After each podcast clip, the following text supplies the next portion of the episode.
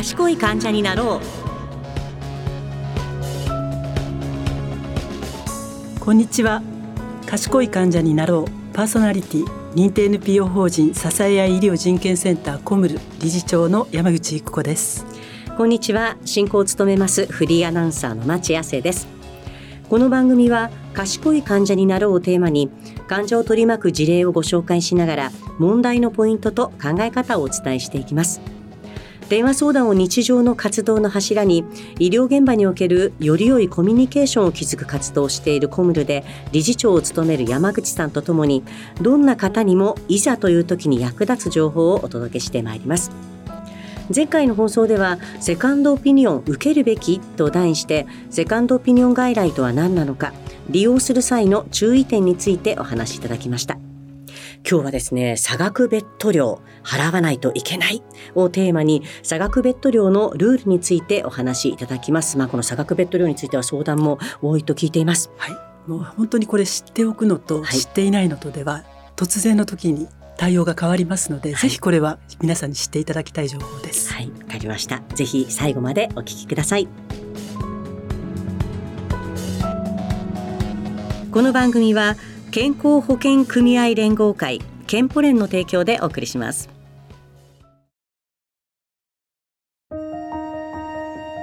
健保連からのお知らせです。現在各健康保険組合では加入者の皆様のマイナンバーの登録されている資格情報に誤りがないか点検しています。資格情報が一致しない場合には加入者ご本人様のマイナンバーカードの写しまたはマイナンバーが記載された住民票の写しの提供をお願いする場合がございます。正しいマイナンバーの登録のためお勤めの会社団体などから確認を求められた場合にはご協力をお願いします。健保連からのお知らせでした。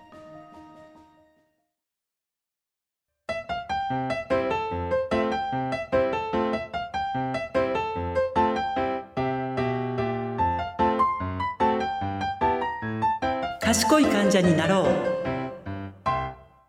みんなの相談室こんにちは番組パーソナリティの山口育子ですこんにちは進行を務めます町亜生ですこのコーナーでは健康保険組合連合会健保連のサイトの健康コラム、賢い患者になろう。患者の悩み相談室と連動して、コムルに寄せられた電話医療相談をもとに、問題のポイントと賢い患者の考え方をご紹介していきます。今日のテーマは、差額ベッド料払わないといけない？です。山口さんが理事長を務めるコムルでは、医療に関する電話相談を軸に活動されていますが、この差額ベッド料についての相談はよく届くんでしょうか？はい、あの、1994年からこの問題に取り組んで情報提供してきました。で、2度にわたって岩波ブックレットの差額ベッド料 Q&A という本を出していますので、はい、差額ベッド料のことで検索すると、うんコムルがヒットするみたいで、はい、え今でももう本当にあの差額ベッドの相談は多いです。なるほど。もう1994年ってことはもう30年え特にあの99年から2000年にかけて、はいうん、このルールを明確化することにかなり尽力をして明確化することができたっていうことがありますので、はい、その明確化できたことをブックレットにした。はい。はい。ということを経緯です。はい。で、特に多い相談内容というのはどういうのがあるんでしょうか？えー、特にやっぱり夜中に救急搬送された時に入院が必要です。他にこの部屋しか空いてませんけどよろしいですか？と言われて入院する時にいろんなこう文章を出した。その中に差額ベッド料の同意書が含まれていたっていうような場合なんですね。はい、で例えば夜中に入院をして、まあ、夜10時ぐらいに救急車で運ばれて入院が必要ということで入院になった。で5日間入院をしてなんと1日2万2千円の差額ベッド料が請求されていて、うんはい、13万2千円請求された。これって払わないといけないですか？っていうような相談が届くんです。はい、でまず5日間とおっしゃって2万2千円だとしたら、はい、これ金額が計算が合わない感じがしますが。通常は、え、5日で2万2千円だったら11万円じゃないですか、うん、ってなると思うんですけども、はい、夜10時に入院されてますよね。で、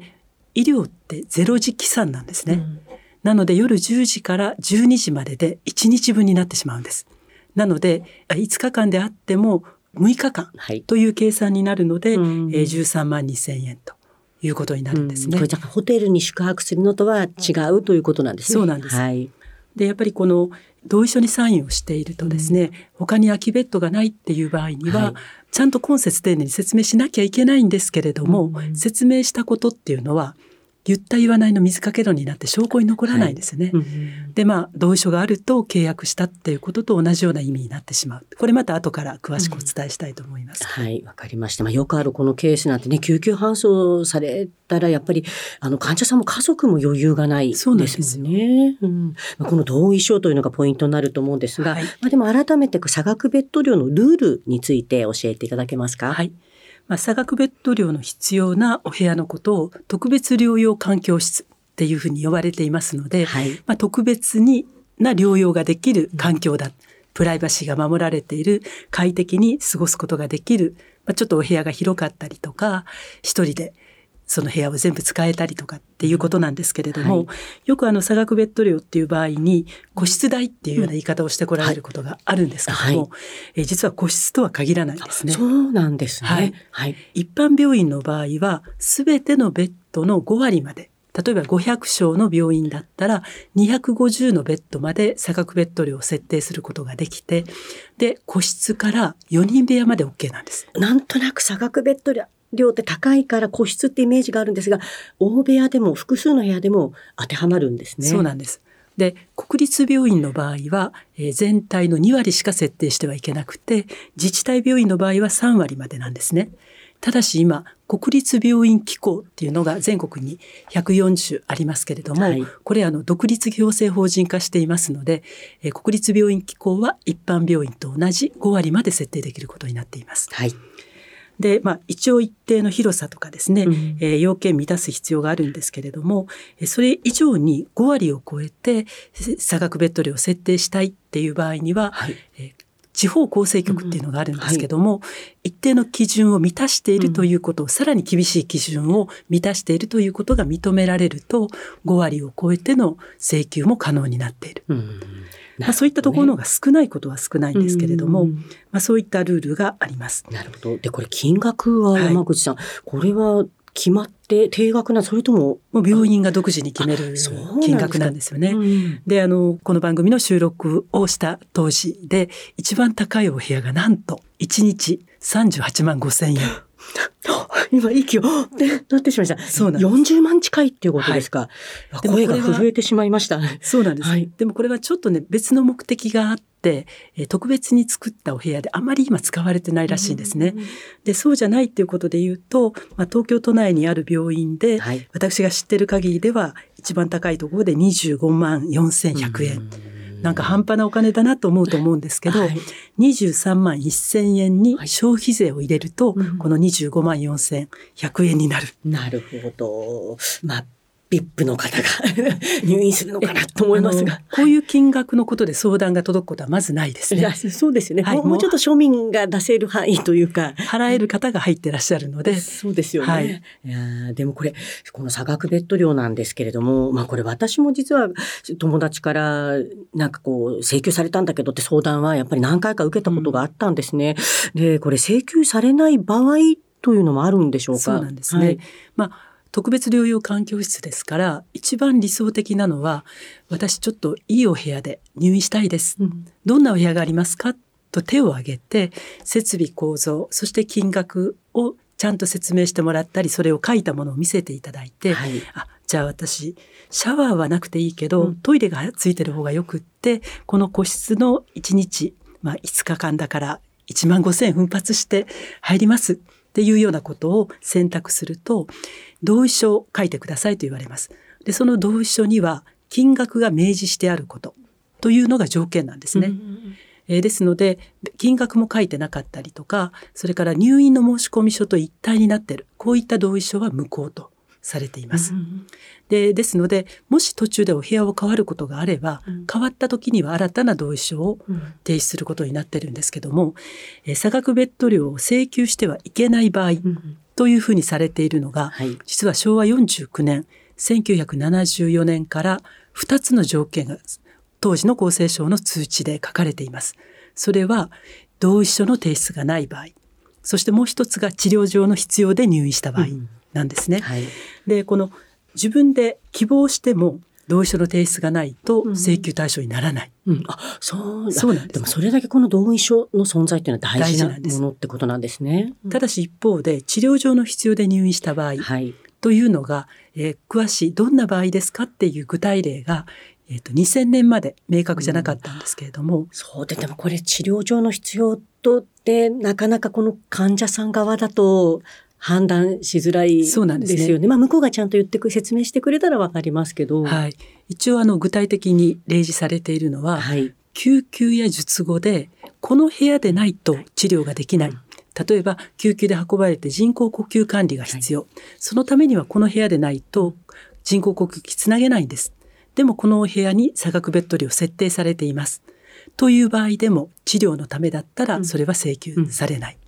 それから術後や救急の場合ですね、例えば術後であれば、えっと、術後管理で頻繁に看護師さんが出入りするので、ナースステーションの近くのこのおはい部お部屋、そのお部屋に設定されている場合でも請求されません。えそれ以外の例示としては、まあ、免疫力がかなり低下している。今、がんの場合の抗がん剤治療っていうのは外来でできますので、うんそうですね。そうじゃなくて、例えば、白血病で大量化学療法、もうほとんど免疫力がなくなってしまう。そういった場合に、えー無菌室に入る。ところが無菌室はこの病院ないので、うんこの個室を無菌室代わりに、うんまあ、そういったような場合も治療上の必要になっています。そしてもう一つが、えー終末期で心身ともに著しい苦痛を伴う場合、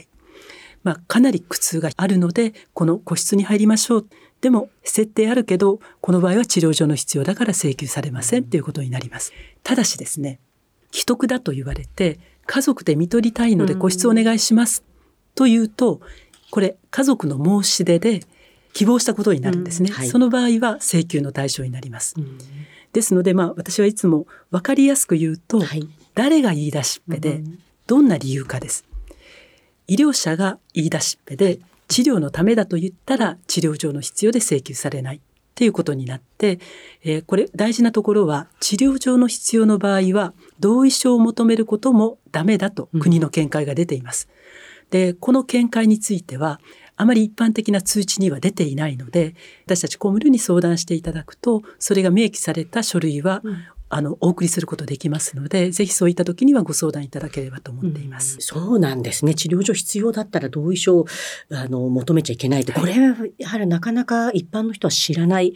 ですね。病院って今いろんな差額ベッド料だけじゃなくても、こういろんな同意書を求められるじゃないですか。今輸血とかもそうですけれども、まあそういう意味ではちょっと同意書ということをやっぱりあの意識してあの置いた方がいいということですね。日本人ってあんまり契約っていうことが、うんはあのそんなにこう厳しく今までねあのなかったので、うん。出されたもの何の種類か分からずサインしてしまうこと多いですから、はい。まずはやっぱり、うん。あのどういったことに今書類と向き合っているのかっていうことを意識していただくことが大事です。うん。わかりました。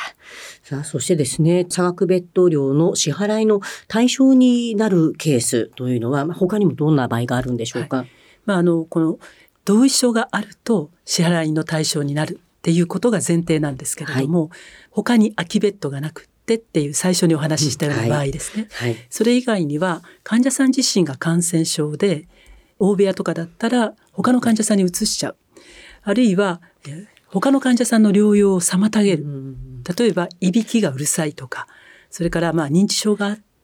他の患者さんのベッドに潜り込んでしまうとか、まあ、そういった場合にはちゃんと説明を受けてうん。同意書にサインをすると、まあ、これは契約したことになってはい。支払いの対象になります。うんなるほど、わかりました。でもそれ私も母が入院をした時に、やっぱり個室に入ったり大部屋だったりしましたけれども、まあ、母の場合ちょっと言語障害があったので、やっぱり家族が頻繁にこう病室にいたいっていうのがあったので、こっちで希望して個室を、はい頼んだ時もあったりします。だからその時はやっぱり差額ベッド代はこっちが希望、うん言い出しっぺが家族だったのでね、やっぱり払ったことはありました。で、まあ今ね、本当そもそも大事なのは、本当に同意書に、まあサインを求められた時、日本じゃ契約が苦手だというね、山口さんからお話ありましたが、もう本当内容をしっかりあの確認してからのサインが重要ということですね。あのもう一つあの重要なこととして差額ベッド料の同意書って控えがない時があるんですよ。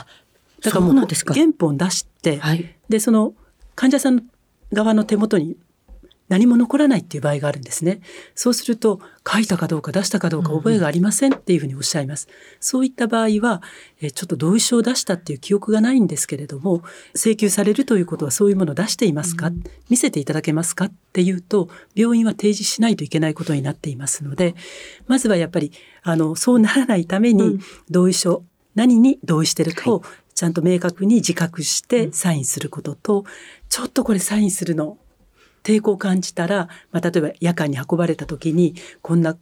バタバタしてる途中で書くのは？と思ったら、はい、ちょっと私の一存でこういった大事なものをサインすることはちょっと相談してからにしたいので保留させてくださいとか、あるいは病棟の管理されてる方どなたですか？って聞くと大抵病棟看護師長だって言われます。夜中にあまりいらっしゃることがないので、じゃあその市長さんに明日の朝相談してから、えー、これ提出するかどうかを考えたいと思います。まあ、そういった理由をつけてですね、はい、まずはどうしようと思ったら保留すること。で、市長さんと相談するときに、払いたくないっていうよりは、払えませんっていうようなことで、なんとか差額ベッド料の必要のないお部屋にしたいっていうことを交渉することが大事だと思います。わかりました。でもそうなんですよ。これだから、その場ですぐにサインしなくても、やっぱりその、ちょっと保留することはできるということですね。そうなんです。そうしたら、もう入院させてくれないって言われたらどうしようっていう方いらっしゃるんですけども、はい、一応厚生労働省から出ている、うんはい、えー、Q&A に、それを理由に、はい、こちらの病院入院させないっていうことはダメっていうことが書かれていますし、はい、もしそんなことで追い返してその患者さんが命を落とすようなことがあったら、その方が病院のやっぱり責任が問われますので、まあ、そこはあまり恐れずに、はい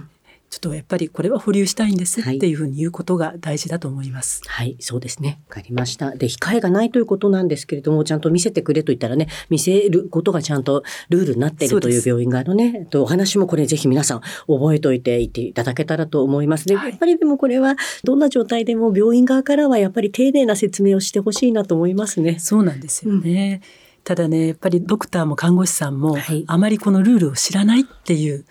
そういうところがあって、同意書だけは取っておきなさいって上から言われていて、はい、取らなきゃいけないから同意書もらっているっていう、うん、そういう対応しているところも少なからずあるんですね。やはりそういう意味では、こちら側、患者と家族がちゃんと正しい、まあ、基礎的な知識を持っておくことが大事だということですね。そうですね。やっぱり知識があると、判断っていうのは変わってきますので。はい。はい。わかりました。というわけで、差額ベッド料払わないといけないをテーマに今日はお送りしました。健康保険組合連合会、健保連のサイトの健康コラム、賢い患者になろう、患者の悩み相談室では、より具体的な事例もご紹介しています。ぜひ放送と合わせてご覧ください。賢い患者になろうエンディングです。今日は差額ベッド料を払わないといけないをテーマにお送りしましたけれども、これ言い出しっぺと理由が大事という、はい、分かりやすいあのポイントありがとうございました。は い、はい、あと同意書をちゃんと確認するということも改めて大事ですね。はい、そこは本当に大事なので、はい、やっぱりしっかりと確認するっていうような意識を持っていただいて、周りの方にもその大事さっていうのをぜひ伝えていただきたいと思います。はい、わかりました。そして山口さんからお知らせがあればお願いします。はい、えっ、と11月18日土曜日なんですけれども徹底討論患者に必要なかかりつけ医機能とはっていうことを、えー、医療フォーラムコムル医療フォーラムっていうのを開催します。で実はあのゲストにですね日本医師会の元会長の横倉義武さん、はい、それから日本福祉大学の名誉教授の二木隆さん、うん、それから日本プライマリーケア連合学会の草場鉄舟さんというゲストを迎えて私を入れた4名でまず講演をしてその後徹底討論をします。でこれはあの対面で行いまして日比谷文化図書館を会場に行いますので関心をお持ちいただける方はぜひあのコムルのホームページをご覧いただければと思います。はい、わかりました。ね、横倉さんね、あの日本医師会のね会長を長く務められてました。あと草場鉄舟さん私何回もご一緒したことがあって、総合診療医をね、はい、コムルの理事でもあるんです。あ、そうですか。これ本当楽しみなフォーラムです。はい。この番組、賢い患者になろうは、ラジコのタイムフリー機能によって、放送後も1週間お聞きいただきます。また、番組のポッドキャストは、放送の翌日以降に配信予定です。ぜひ、ラジコのタイムフリー、ポッドキャストでも番組をお楽しみください。次回の放送は11月24日夕方5時20分からです。ここまでのお相手は町亜生と番組パーソナリティの山口育子でしたそれではまた来月お会いしましょう